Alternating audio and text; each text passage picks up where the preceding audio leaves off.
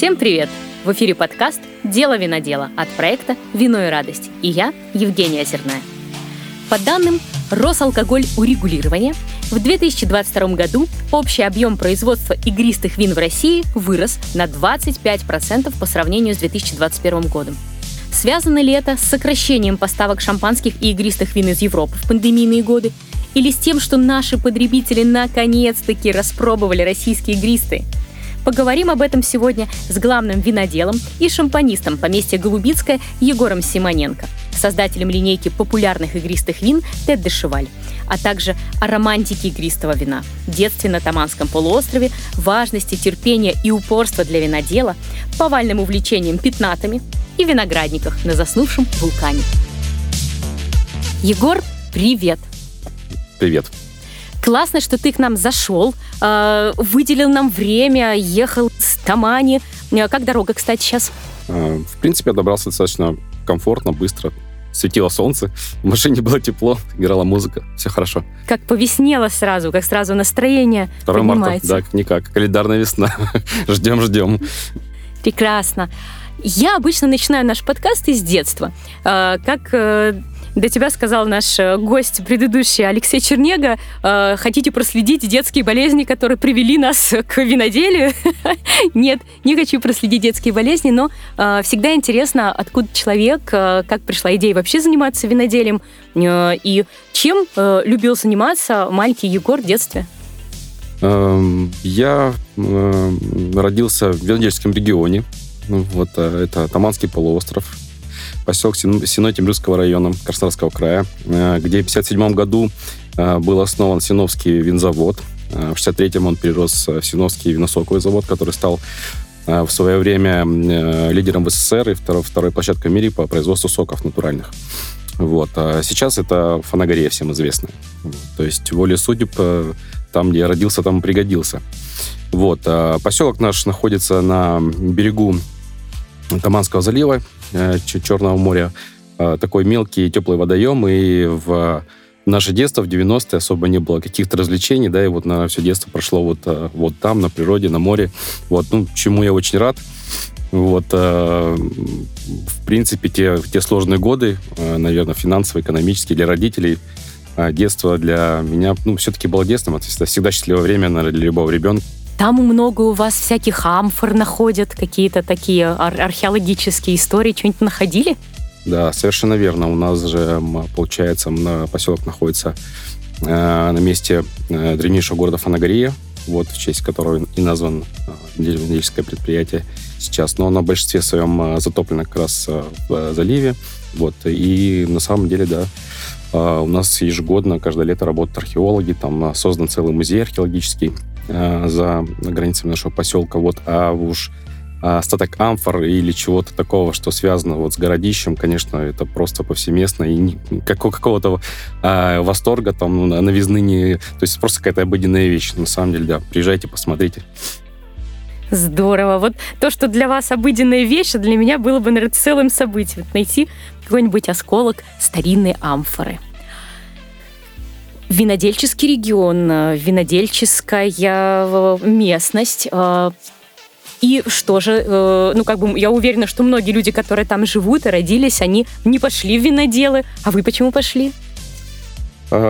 ну, на самом деле, такая история достаточно простая, вот, ну, и тем, с другой стороны, такая судьбоносная, да. Э, моя мама, э, будучи тоже технологом э, пищевых производств, вот, также работала и работает сейчас по сегодняшний день на Фанагории.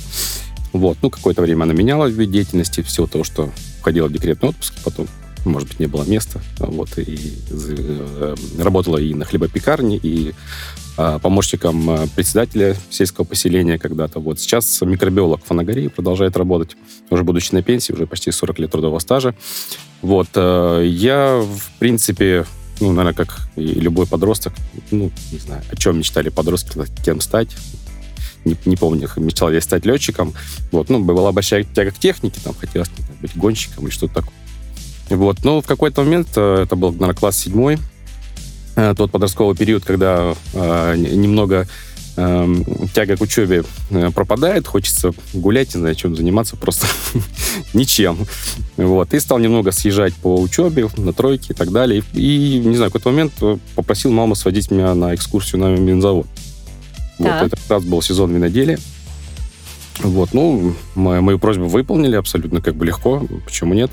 Вот, и пройдя эти вот а, огромные цеха, вот эти движущиеся э, механизмы, трактора с виноградом, не знаю, вот что-то в, момент, в тот момент мне, во мне что-то э, надломилось, и почему-то вот захотелось быть виноделом, и я, придя домой, сказал, я буду виноделом.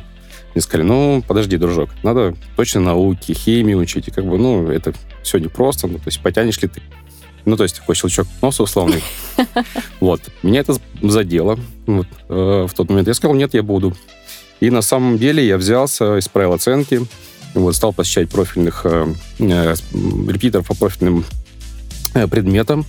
Вот, и закончив школу с серебряной медалью в итоге, ну, успешно поступил в ВУЗ как раз на технологии бродильных производств в Краснодаре учились? Да, в Краснодаре. В ГТУ, ну, политех.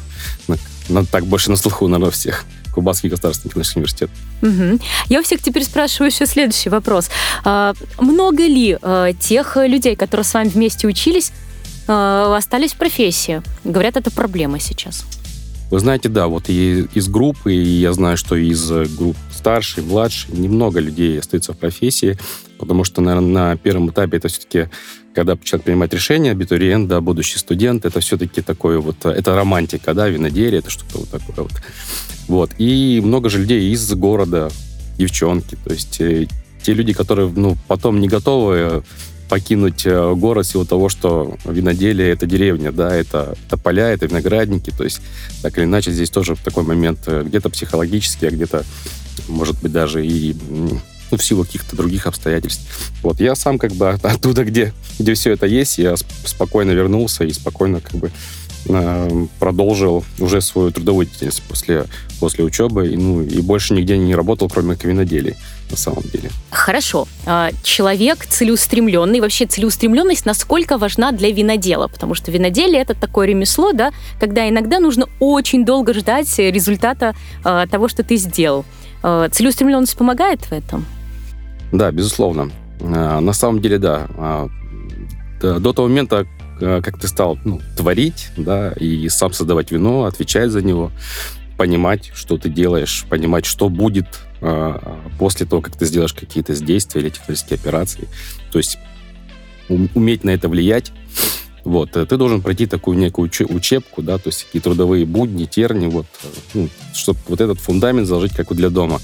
Вот, а в какой-то момент, ну, некоторых людей это ломает, потому что это вот такая некая рутина, эти там цеха там, которые там не всегда там интересно, не всегда там ты сразу около виноделия, не всегда ты, то есть... Но все эти стороны, ну, нужно узнать, чтобы потом картинка сложилась в целом. А для сегодняшней молодежи, может быть, даже немножко проще. Они сразу приходят, и кто хочет стать, допустим, технологии развиваться, они как-то сразу к виноделам прикрепляются и как-то сразу занимаются технологией. А в мою бытность это еще была какая-то такая советская система, когда ты приходишь, ты сначала винобработчик, если нет, допустим, ну, вместо технолога, инженера, да, на то, ту квалификацию, которую ты окончил университет. Вот, ты идешь винобработчиком, там, шланги, ведра, там, ну, все вот это вот грязное, что, что есть в виноделии, без этого никуда. Вот, все чистое в бокале. Потом ты идешь технологом работаешь, потом ты должен подняться начальника цеха, и только потом ты можешь стать главным виноделом. То есть, кроме как главного винодела, в той структуре не было э, энолога, ассистента винодела. Ну, то есть каких-то должностей смежных, которые занимались именно вот непосредственно вином. Вот. Ну и, то есть проскочить вот туда винодела было очень непросто. Поэтому целеустремленность и вот усердие на тот момент, конечно, без него было никуда. Там либо пан, либо пропал. Расскажите ваш вот этот путь до главного винодела. Вот как он строился? А где успели поработать? Ну, такой, да, путь э, тернистый. А, он в том числе был связан, конечно, и с э, финансовой стороной. Вот, я достаточно рано у меня появилась семья, вот, ну и нужно было в том числе, помимо того, что стремиться расти, еще и зарабатывать. Вот, э, сейчас уже шестая площадка в моей карьере. Начиналась с Фанагореи, там же, в поселке Сино, где а, где родился и жил. Затем перешел в Запорожскую, все это на должности технолога. То есть ну, на фамилии начал винообработчиком сезон, потом по работе сетки технолог в цехе розлива. Запорожская сейчас это, ну, недавно бывший юбилейный, сейчас это Браудерсоп владеет этой площадкой. Mm-hmm. Также цех розлива технолог, ну, то есть цех розлива это немножко не виноделие, да. Конечная операция, это этикетки, это там марки, это колпачки, то есть это то, что немножко неинтересно, ну и плюс большой коллектив э, операторов, ими нужно управлять взрослые люди, они не всегда хотят работать. Ну, то есть ну, молодому человеку ну, тяжело через себя переступать, нужно словно командовать, да. Вот. А первая площадка, где я уже э, прикоснулся к технологии, это Кубань Вино, это была третья моя площадка. Вот, тоже технолог, но уже в цехе шампанизации. Вот, тогда под э, руководством Ботнер Ивана Ивановны, а до сих пор в Кубани, Вино, но он уже а, главный технолог э, нескольких площадок. Тогда это был небольшой цех. А, резервуарное игристое мы делали вот, под ее руководством совместно с сменным технологом, то есть Шевчук Денис, Борисович сейчас э, главный технолог, э, как Коктебель, э, завод марочных вин как Коктебель.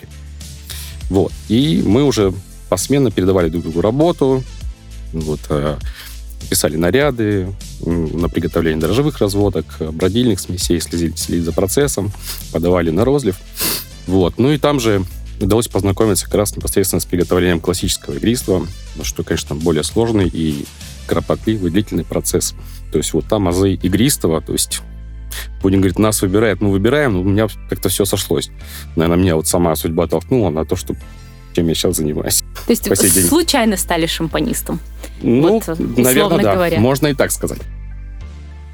Я думаю, если бы это было не мое, наверное, куда-то в другое место, так или иначе, да, перешел бы или свой взгляд бы направил. Но так как, видать, и там тоже зацепило, тем и занимаюсь. А, после того, как освоили а, основы шампанизации, дальше уже а, шли по игристому пути ваша карьера развивалась? Да, вот э, как путь мой начался в Кубани вино, так он по игристому направлению игривому и продолжился. Вот, э, проработав э, без малого два года, Кубани вино получил предложение от компании Бельстрим Черноморские вина. Они в тот момент искали начальника цеха шампанизации. Но так как как я говорил уже, по этой структуре, по той структуре. Следующая моя ступенька, это именно был начальник цеха. Вот, э, я, конечно, с большим страхом, что ответственность, и никогда этим, ну, даже рядом не работал. Это уже другое, уже более управленческая э, должность, уже руководить цехом. А там мне предложили два цеха, к резервуарку, то есть шарма, и классику, подземное винохранилище. Вот, ну, деваться некуда. Э, позади семья, как говорится, позади Москва. Вот как женщины стимулируют карьерный рост. Да, может быть, ничего не получилось, если бы если бы не семья и супруга. Вот, ну, на самом деле, раз уж зашел в эту воду, то нужно было продолжать. Так что ну, волю в кулак и, и вперед. Э, ну, здесь уже было интереснее, потому что здесь уже, помимо руководства, с цехами да, административного ресурса уже непосредственно занимался технологией. Да, то есть э, уже непосредственно я технологию эту э, курировал и отвечал за нее. Вот, то есть там уже такой уже процесс создания вина своими, своими руками, своими руками, руками коллектива, вот, и там уже и начался. Когда, в какой момент случилось первое вино твое, прямо вот твоими руками сделанное? Помнишь этот вот, момент? Ну, что это за вино? Как я сказал, я сказал, что своими руками это ну, очень условно, да, потому что за тобой стоит большой коллектив, э, это люди, которые непосредственно исполнители, это, это лаборатория, это, то есть это очень много смежных э, подразделений, которые обеспечивают тебя электроэнергией, водой там, и так далее, и так далее. Поэтому сказать, что я все сделал сам, это было бы, конечно, нечестно. Но пер, первое игристое, там, где я начал делать, это как раз Мистрим Черноморские вина. Это был 2009 год. Вот, то есть, ну, конечно, было очень волнительно потому что большая ответственность. Но, по-моему, все получилось. А что в 2009 году пили за игристое? Сладкое, брют, что предпочитала Вы знаете, да, все-таки а, большая, большая часть продукции, которую мы производили, это были, сладкие марки. Вот. Брют тоже был, но он был, конечно, в меньшей доле, даже в малой доле. Вот, то есть ну, были люди, которые его пили, но это не основной продукт, который, э, который потребитель воспринимал. Но я, придя на Кубань виной, будучи тоже таким человеком еще ну, далеким от А погружения в игристое тоже очень на первых этапах любил полусладкое игристое, то есть из агротофора, прямо из прободворного краника. То есть ужасно было вкусно, но в какой-то момент все-таки вот э, вкусовые предпочтения стали у, у, уходить вот в сторону более сухих марок. И, естественно, сейчас брют, а, ну, конечно, в идеале экстра брют или даже зеро дозаж, как мы называем, да, потому что экстра брют тоже имеет место быть добавление ликера экспедиционного. А чего это происходит, на твой взгляд? Вот э, что у человека перемещается вкус да, от сладкого к э, такому более э, сказать, другому, сложному, да? То есть это сухому, да. Это, да, это сухому, не наши да. рецепторы так устроены, что мы не можем сначала сразу воспринимать какие-то такие вина. Мне кажется, это связано э, с моментом, когда тебе хочется, ну, когда человек более погружается в в этот продукт, хочет э, другие его стороны, грани узнать, да, то есть там сладкашки, которые э, пьют полусладко всю жизнь, они такими остаются. Вот. Э, просто сахар, он очень много вуалирует, да. Ну, порой он помогает завуалировать какие-то недостатки. Mm-hmm. Вот. Но в целом он мешает как бы восприятию вообще в целом э, того, что дала природа. То есть ощутить всю, всю ароматику, весь вкус, э, истинную кислотность, которая не прикрыта какой-то сладостью. Это, наверное, все-таки как бы ведет от момента, когда тебе хочется именно а, погрузиться в, в основу, в, в начало. Чем отличается, да, вот так, по-простому на пальцах метод э, акротофорный, метод шарма и э, метод по классике? И какой из методов э, лучше на самом деле, да, то есть для организма, условно говоря, то есть для меня как потребителя? Вот, вот на самом деле а, классическая игристая, да, а, производится методом бутылочной шампанизации. Бутылка это 0,75 литра, стандартный объем, вот, э, где происходит вторичное брожение в герметичных, в герметичном состоянии, да, происходит набор э, давления углекислого газа и затем выдержка на дрожжевом осадке. Вот, вначале. То есть акротофор или емкость, которая, в которой производится шарма, да, это тоже, в принципе, большая бутылка, но только уже там на 30, 50, 60 тысяч бутылок вот, а, металлическая. В принципе, там тоже происходит процесс вторичного брожения, то есть пока на вот этих первых этапах ну, все то же самое. И время, за которое условно происходит брожение в емкости или в бутылке, оно тоже может быть плюс-минус одинаковым. Там, 30, условно, дней. Да? Ну, в нашем грисе там 50-60 У нас такая особенность э, в Голубицком, не знаю. Ну, неважно. Возьмем равные 30 дней.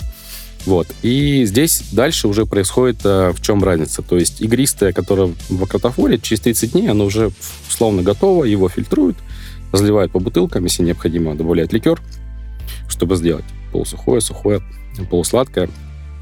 Вот. И, в принципе, если э, все хорошо в начале пути, хороший виноград, хорошее сырье, то э, это достаточно качественный продукт. Я не вижу ничего в этом плохого. И если вы любите ну, словно газики там, да, вот, и любите игривый напиток, легкий, праздничный, то на этом никаких проблем нет.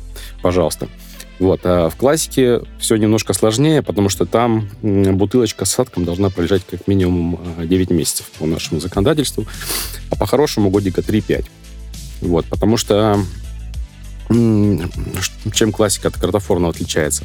Во время выдержки а, дрожжевой осадок а, постепенно Э, дрожжи, которые находятся в этом осадке, дрожжевые клетки, они, э, происходит процесс автолиза, то есть распад самой дрожжевой клетки. Дрожжевая клетка – это такая живая единица, то есть как мы с вами, как икринка э, ну, у рыбы, да, то есть это живой организм, в котором есть все, весь набор кислот, витаминов, различных компонентов. И все эти компоненты, когда значит, оболочка у нас распалась, выходит в толщу вина и э, происходит химизм.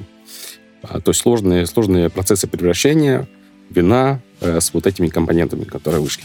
И э, вино у нас постепенно, постепенно, становится сложнее, и э, появляются новые, э, новые ароматы, те, которые, в принципе, не присущи были вину, которое изначально пошло у нас на брожение, то есть это вот как в классике кристой ищут аромат хлебной корочки, тостов, бриоши, масла.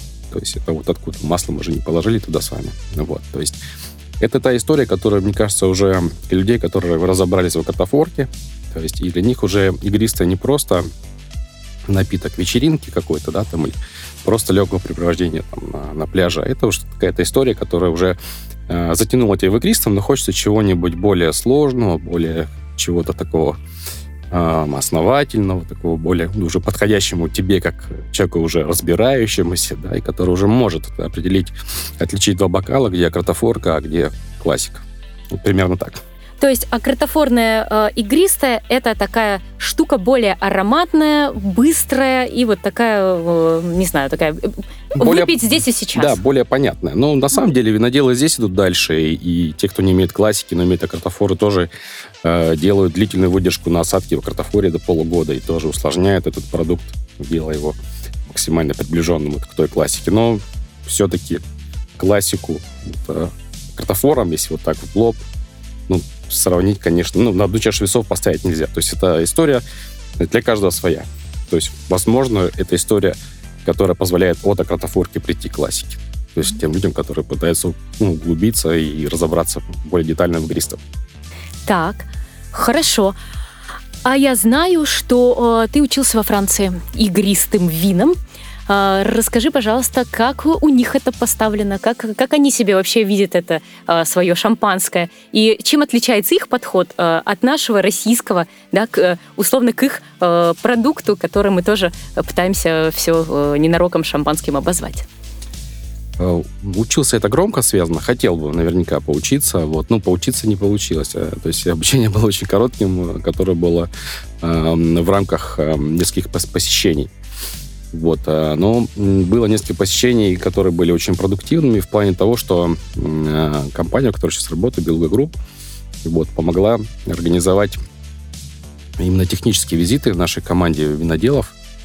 Вот, а, так как все то, что было дистрибьютором одной из компаний, а там, ну, Шампани, все шампанисты там друг друга знают, как, ну, как и везде здесь у нас, да, друг друга. Вот, и нам позволили еще несколько площадок посетить. Это были на Пелькар Сальмон, были на Гюсет, были на Памри, вот, несколько крем, э, кооперативов, которые креман производят, то есть, и э, удалось не просто по штольням пройти, да, в, э, там, где был выработан известняк, и стояли пипитры, ну, то есть абсолютно туристическая история, а с обратной стороны, то есть там, где бочки, там, где емкость, там, где пресса, там э, нам позволили пообщаться с ну, то есть с нами пообщались э, виноделы, которых ни, никто никому никогда не показывает, да, потому что эти очень дорогие там люди. Вот лучше, чтобы их никто не знал, вот, потому что они делают такой достаточно серьезный продукт. Вот, и это была очень полезная поездка, вот, потому что, как говорится, один раз лучше увидеть, чем сто раз услышать, а в моем случае нужно было обязательно это все увидеть. Вот. Ну, не то, чтобы я не видел прессов и костей, да, но вот э, когда это все увидел там, и пообщались, и ну, нам что-то рассказали какие-то ну, абсолютные истины, которые мы так знали. Ну, как-то там все в голове сложилось, как это должно было быть. Плюс много мы там обратили внимание на, на оформление, на качество мюзле, то есть на вот эти тактильные вещи, которые сейчас на ТТ тоже ну, очень реализованы, э, специально реализованы, э, то есть внимательно. То есть мы долго к этому шли, чтобы не только содержимое, но и как это встречает по одежке. То есть первые вот эти вот первое знакомство, первое тактильное ощущение от бутылки, там, от мюзле, от, э, от капсулы, там, рыбий хвост, который там должен отрываться чуть ли не так вот с щелчками, с такими, с приятными. Ну и какие-то, конечно, секретики там для себя подрезали в свою, в свою копилочку, в свой блокнотик, которые вот потом помогли, может быть, не на 100% прямую применить, так как это у них, но помогли пониманию процесса, как как и где там нужно применить. А, ты сказал, что э, французские э, виноделы, шампанисты, такие люди э, закрытые и не э, публичные. Да, а мы вот сейчас очень много говорим о том, что э, российский винодел, э, нужно ли ему развивать свой личный бренд и как-то вот себя, наоборот, э, популяризировать э, то, что он делает, и как-то вот себя, э, о себе рассказывать, о своей работе. Насколько тебе кажется это важным? А, ну, сейчас в последнее время, в принципе, это и происходит. То есть сейчас э, винодельни, а, порой которые, может быть, э, ну, не очень известны, ну, в принципе, даже те, которые известные, э, в принципе, показывают своих виноделов, представляют их э, на сайтах, их информацию размещают. Вот, э, так как винодел перестал быть каким-то вот там трудягой в цеху, который, о котором не нужно знать никому, вот это уже такой лицо, можно сказать, бренд, да, компании, потому что на порой люди меньше реагируют на, э, на бренд, на компанию, а как мы с вами проговорили в начале, да, еще до эфира, то есть на, на личностные вот эти вот моменты, да, когда люди общаются с виноделом, то есть это вызывает доверие, да, когда выходит винодел, публика там небольшая, 50 30 человек в каком-то там барчике, да, там, и он свою продукцию представляет, на ней рассказывает, люди понимают, что она действительно родилась вот теми приемами и при помощи того человека, который э, перед ним стоит, они просто там красивую рекламу показали, что это все именно так, а на самом деле мы не знаем, так ли это или нет. Поэтому вот продвижение продукции через винодела, это вот, наверное, какой-то через какой-то козырь доверия получается так. Я думаю, ну, я думаю, ну, нормальная история. Я не могу не задать такой вопрос. В стилистике какого э, производства Франции тебе хочется э, сделать э, свои э, игристые вина? Есть такой вот какой-то эталон? Mm, ну, мне нравится несколько производителей игристых вин. Вот, э, это, это Луи, Родерер, вот, это Фелькар Сальмон.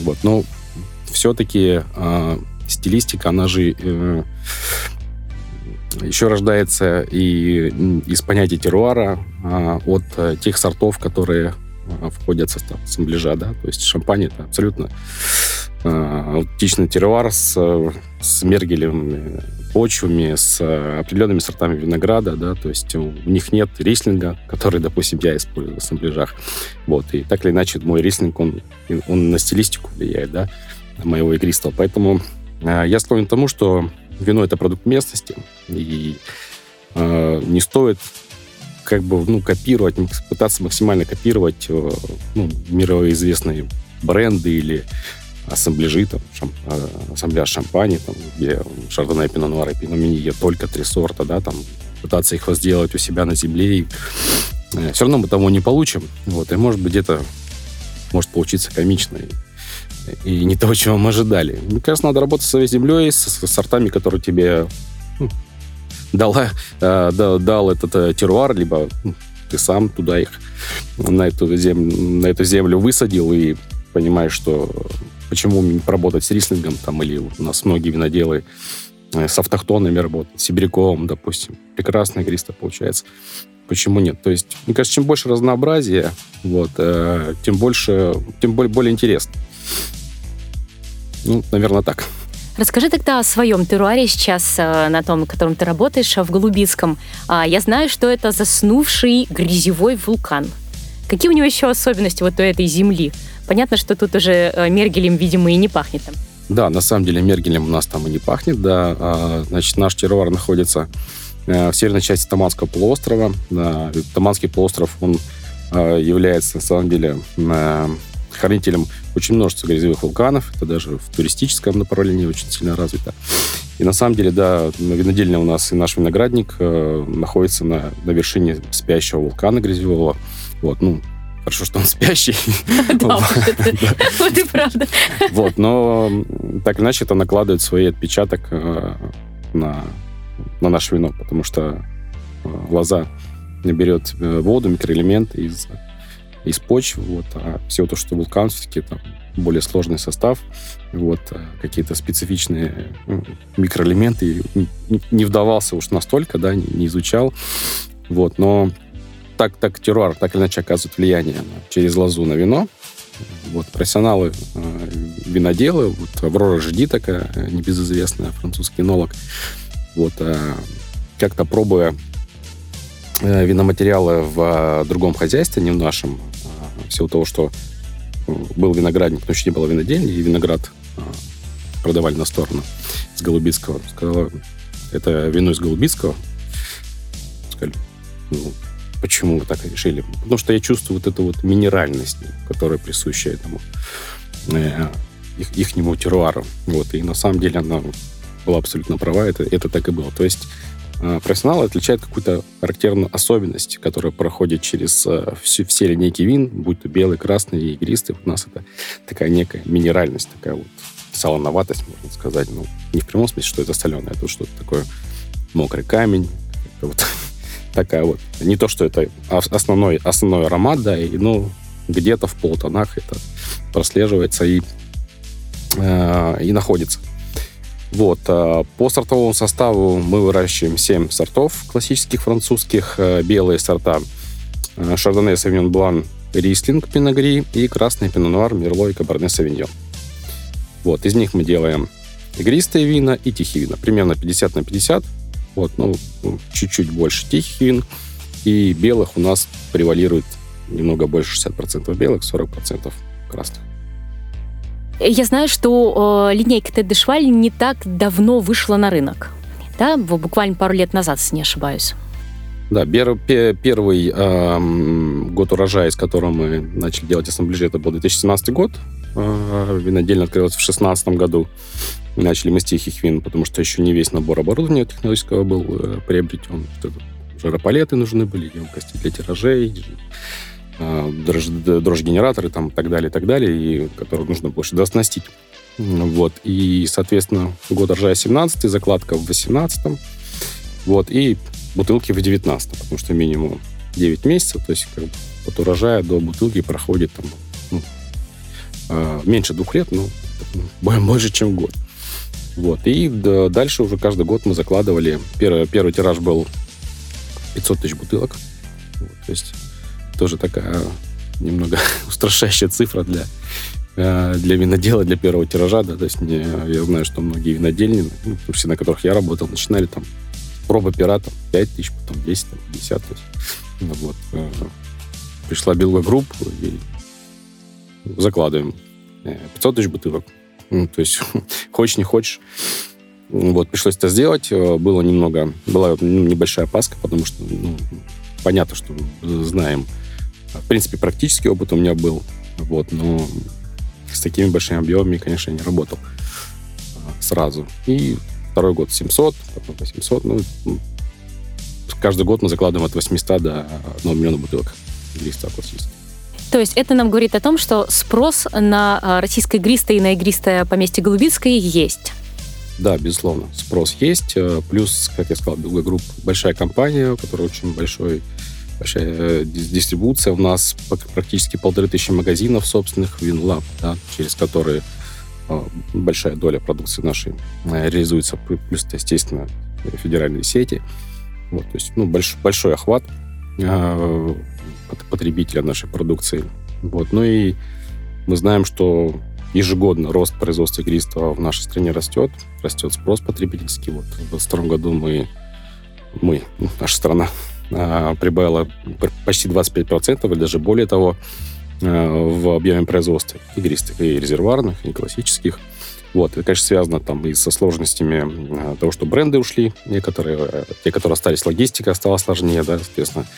А цена на полке повысилась, а в той цене, которые остались российские игристые, цена качества, конечно, для потребителя стала, стала наиболее привлекательной. Ну, это одна сторона. А с другой стороны, мне кажется, все-таки производители винодела, они с каждым годом свое мастерство оттачивают, и плюс к той, той же цене добавляют туда все больше и больше качества, что конечно, не может быть приятно для потребителя. Скажи, пожалуйста, что это в, у российского потребителя за неуемная жажда к пятнатам? Что за мода такая? Что за напиток такой? Расскажи, пожалуйста. И почему такая цена на полке на него?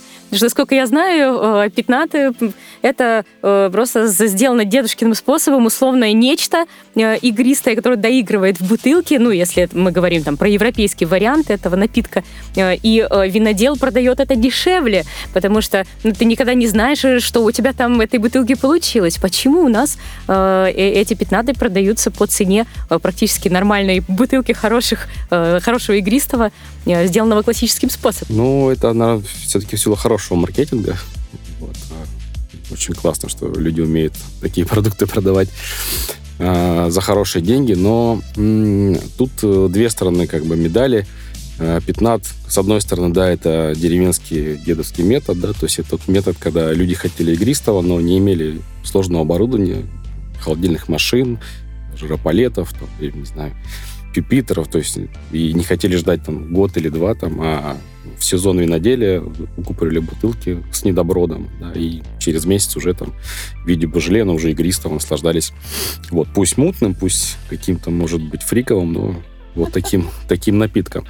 Вот, то есть, в принципе, пятнат, э, в понимании пятната он такой. Но, с другой стороны, для пятната нет э, каких-то строгих э, правил производства, как, допустим, для игристого. Если мы классику делаем делают в шампане и классику делаем в России, мы делаем ее ровно по тем же самым э, канонам технологическим, э, промежуткам по времени, по Э, ну, то есть все-все-все правила, они э, соблюдены, то есть это абсолютно честная, классическая игристая, не шампанское, потому что мы не в шампане, вот, из э, разных, допустим, наших сортов, либо других отличных сортов, но это, это классическая игристая. Вот, во, всех смыслах этого слова. Пятнат же, он может быть как из э, классических сортов, так и сортов, которые вообще, в принципе, для шампанизации никак не подходят. Там, из красных, розовый, там, не знаю, в какой-то сумасшедшей комбинации, там, не знаю, там, каберне с мускатом или... Ну, то есть, как бы тут вот все, что там сбрендилось виноделу, там, или или начинающему виноделу, или дилетанту, или не знаю, ну, кто бы этим не занимался. Вот, все это можно туда положить, что на выходе непонятно, что-то веселое. С пузырьками точно. Облились, и то весело, это хорошо. Вот. А, есть э, вторая сторона на как подходим мы. То есть мы, как производитель, который выпускаем эту продукцию по ГОСТ, вот, у нас такие слова ругательные в нашем законодательстве. У тебя тоже есть пятнаты, но они э, такие причесные, да. культурные. Да, они культурные, они сделаны по всем э, э, правилам классического игристого. Вот, то есть там проведен ремюаж, проведен дегорожаж, то есть они абсолютно прозрачные, что порой многих там как бы, ну, не то, что отталкивают, а ну, задают вопрос, а почему вот, почему не мутные, почему вот, хотели бы... То есть это абсолютно такой чистый продукт, но вот в чем разница здесь на входе сусло виноградное недобродившее, а не вино, которое прошло вторичное брожение. Вот в нашем случае. Так, потому что когда мы пишем по ГОСТ, а, ГОСТ требует вино прозрачное, без посторонних включений и так далее, и так далее, и так далее. То есть, так мы работаем в правом поле. Вот если мы будем выпускать мутный пятнат, недолг час потребитель какой-нибудь, который э, откроет на мутный пятнат, не понимая, что это такое, скажет, что это голубицкое, там, вообще офигели, там, что-то туда, там, какой-то мутняк мы предложили, пойдет куда-нибудь. Контролирующий орган напишет какой-нибудь там указивочку, и вся эта продукция прилетит к нам обратно, и еще ну, понесем большие затраты и так далее, и так далее. Вот, то есть э, есть запрос от хорики, на самом деле, что сделайте вот нам вот так. Ну, пока мы еще не пришли к какому-то консенсусу, то есть будем мы так делать, не будем так делать. Пока делаем такой прозрачный, как видите, причесанный культурный продукт. А, хорошо. Ну, раз пьют, значит, э, надо делать. Значит, любят. Как это? Пьют, значит, а тут пьют, значит, любят. Точно.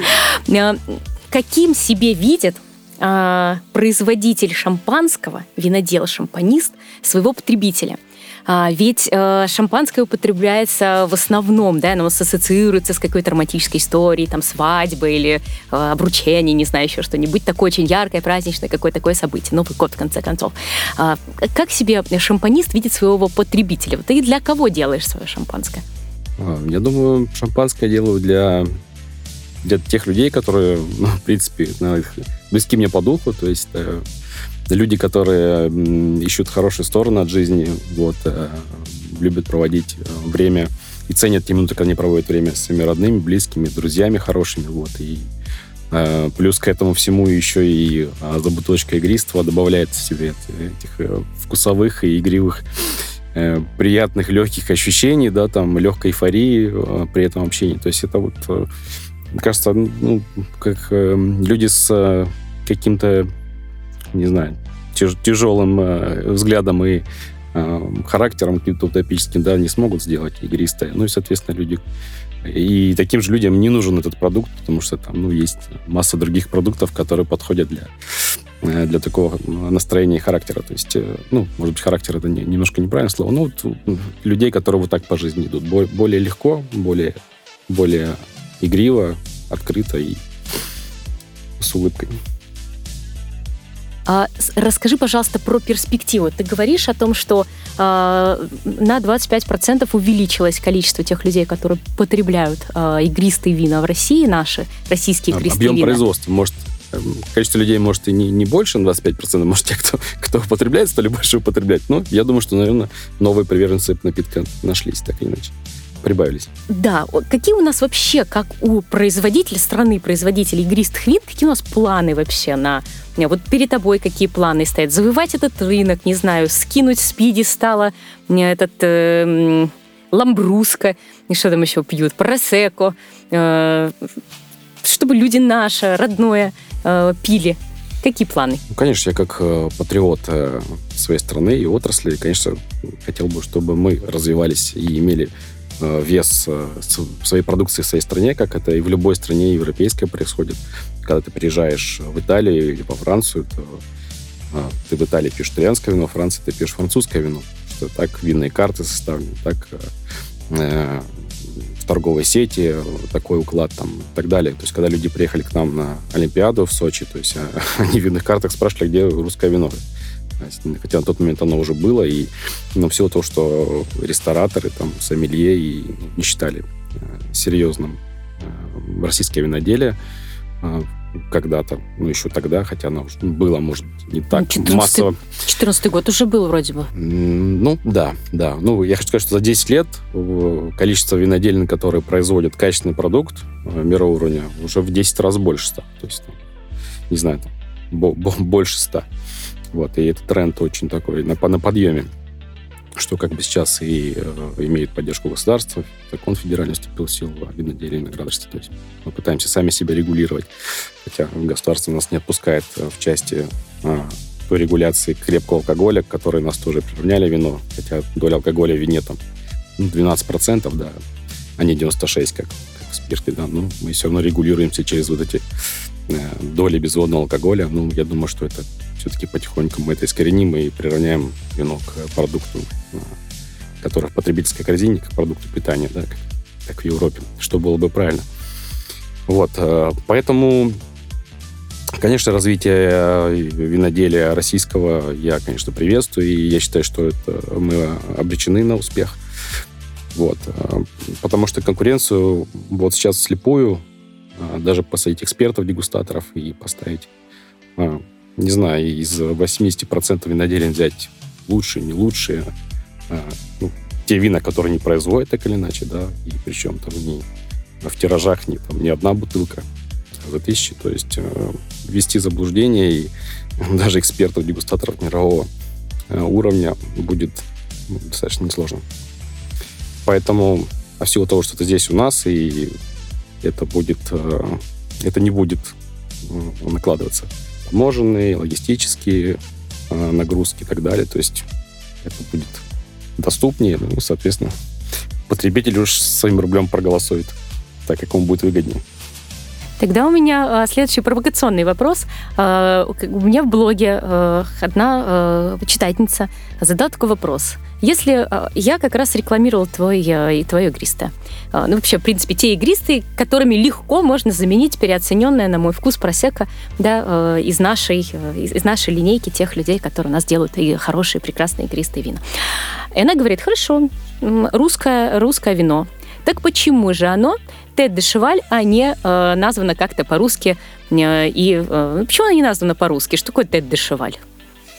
Ну, потому что это все-таки маркетинг, и мы, несмотря на то, что понимает потребитель, может быть, уже во вторую очередь, что это российское игристое, да, на контр-этикетке, когда прочитав, встречает все-таки до сих пор у нас э, заложено вот это вот в менталитете, это еще длится, не знаю, сколько уже, там, 20 лет после развала Советского Союза, что вот что-то импортное, это что-то вот лучше.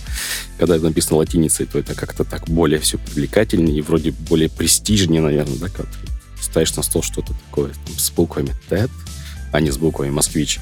Да, ну, слово «Москвич». Да, вот, э, то это как-то более презентабельнее. Вот, несмотря на то, что вот под яркими этикетками с латинскими буквами порой такое вот продается, да, что на голову не натянешь. Вот, ну, а это под, подыгрывает потребителю, тем более там, тому потребителю, ну, именно в тех категориях, которые это недорого и так пафосно оформлено, подыгрывает потребителю как вот, его а, внутреннему эго. То есть я вот что-то причастен к чему-то вот такому вот интересненькому. Вот поэтому TED это вот, наверное, сторона маркетинга, которая по -по позволяет компании, э, помимо того, чтобы производить хороший продукт, делать бизнес. Ну, такой ответ. То есть мы сейчас еще все еще предполагаем, что наши люди все еще вот падки на какую-то такой вот э, иностранщину э, и не э, так сказать, и с удовольствием протянут руку к какому-то французскому названию, а не к российскому. Ну, знаете, вот все-таки меня, все потихоньку меняется, и, допустим, небольшие винодельни, но которые а, имеют винодела, допустим, которые на слуху, да, вот взять того же Галицкого, Галицкого, да, там, Алексей Толстой, то есть уже здесь винодельня за счет, за счет чего начинает, да, вот просто идти за счет а, имени винодела. То есть они спокойно и пишут, и латиницей пишут казак, они пишут и, а, и российскими буквами а, шардоне, то есть спокойно. Но это, опять же, а, качественно оформленная бутылка, качественная этикетка, колпак. То есть даже ну, название вина на кириллице вот здесь уже не вызывает каких-то вот сомнений, но это уже другая категория вин, там уже там, цена другая, и человек, когда подходит к этой полке за этим вином, он понимает, чем он подходит, и он уже, ему уже здесь э, не нужен обман вот этих э, букв, это то это или не то. Все-таки игристое э, тет, оно в таком демократически переломном находится цене переломной, это в районе 1000 рублей, там с дисконтом там можно 900 рублей купить, там, то есть, ну, на сегодняшний момент не такие большие деньги для классического игристого, вот, и к этому всему человек, ну, то есть мы здесь его не обманываем, это настоящая технология классическая, это хорошие э, комплектующие, качественные, это на всех этапах производства контроль, то есть здесь все хорошо наклеено, ровненько, все, э, все тактильненько, внутри все качественно сделано. То есть здесь как бы обмана нет, здесь уже как бы ну, просто хороший продукт э, с, на каждый день. Мы так его позиционируем, то есть такой лайфстайл, да, здесь ну, не нужно, может быть, ждать какого-нибудь там 18-летия ребенка, да, чтобы открыть бутылку. Вот, но открывая ее, ты получаешь ровно все это классическое игристое. Может быть, не какое-то суперсложное, но есть у нас резерв, который 36 месяцев.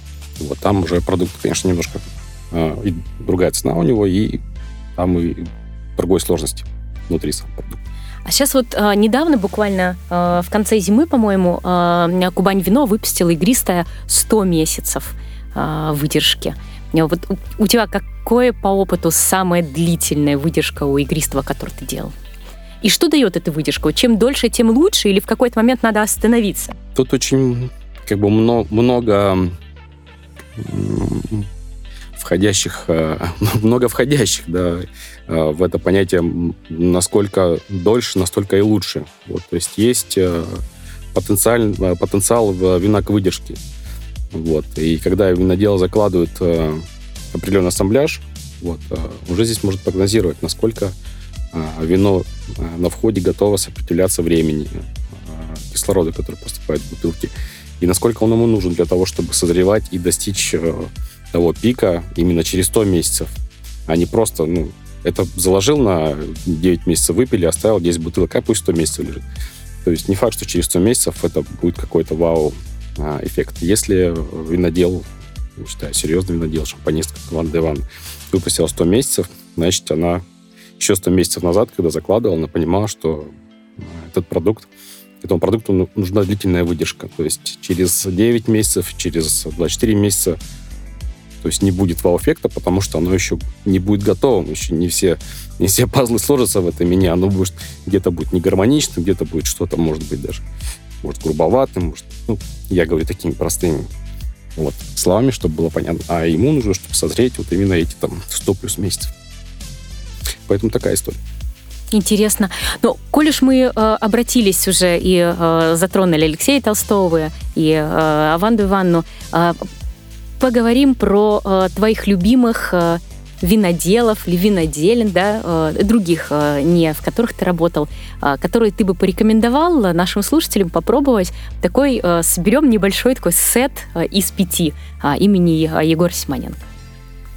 Хороший вопрос, одновременно и сложный, э, потому что сейчас э, просто ну, все мои знакомые виноделы, которых я знаю, работают на серьезных винодельнях с подходом очень серьезным к возделанию винограда, к, к агротехнике, к выращиванию фрукта, вот, к приготовлению классных вин. Вот, и поэтому прям пятерочку выбрать ну, прям очень сложно.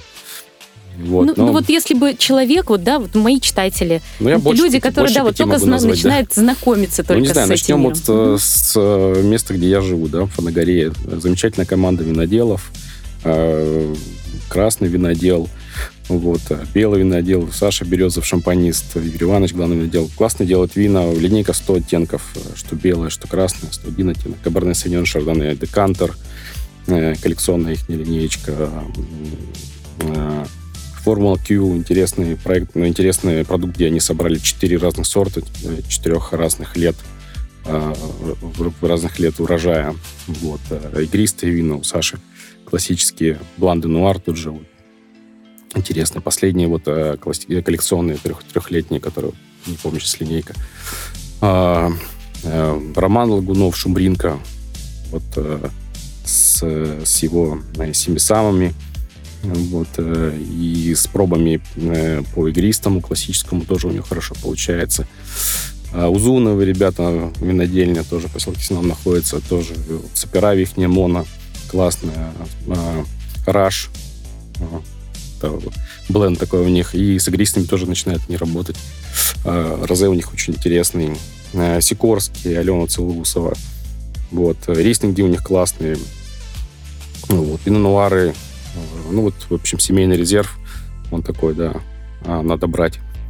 Ну, в общем, много-много. Левкадия, Роман Неборский, да, вот, эти миллионы, те же самые магнатумы, вот, э, Дербенская винная компания Шамиль Ильич, вот, э, мы с ним работали в Мильстриме э, совместно. Вот его эндема, это, мне кажется, прорыв для потребителя. Это в Акротофорке сейчас, наверное, номер один для потребителя цена-качество. То есть очень классные игристые за очень доступную цену.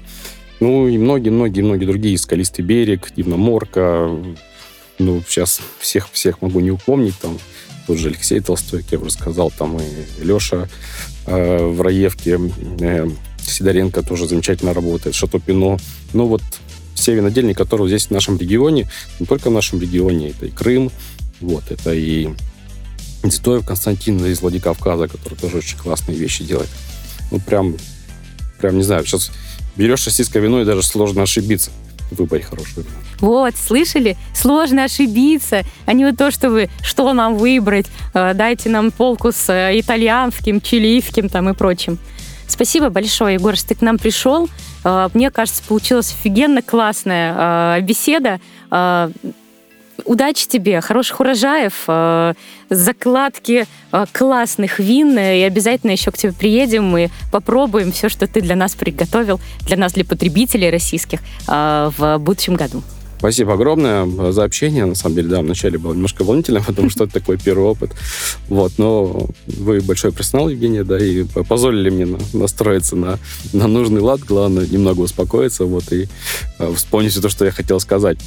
Вот, конечно же, приезжайте обязательно к нам в поместье, вот, проведем экскурсию, дегустацию. Всех приглашаю, вот, особенно сейчас в летний период, весенний, когда будет тепло, у нас прекрасные виды. У нас с одной стороны Азовское море, с другой стороны у нас Лиман Ахтанидовский, ну, такой микротерруар у нас очень интересный, вот, красивая видовая площадка.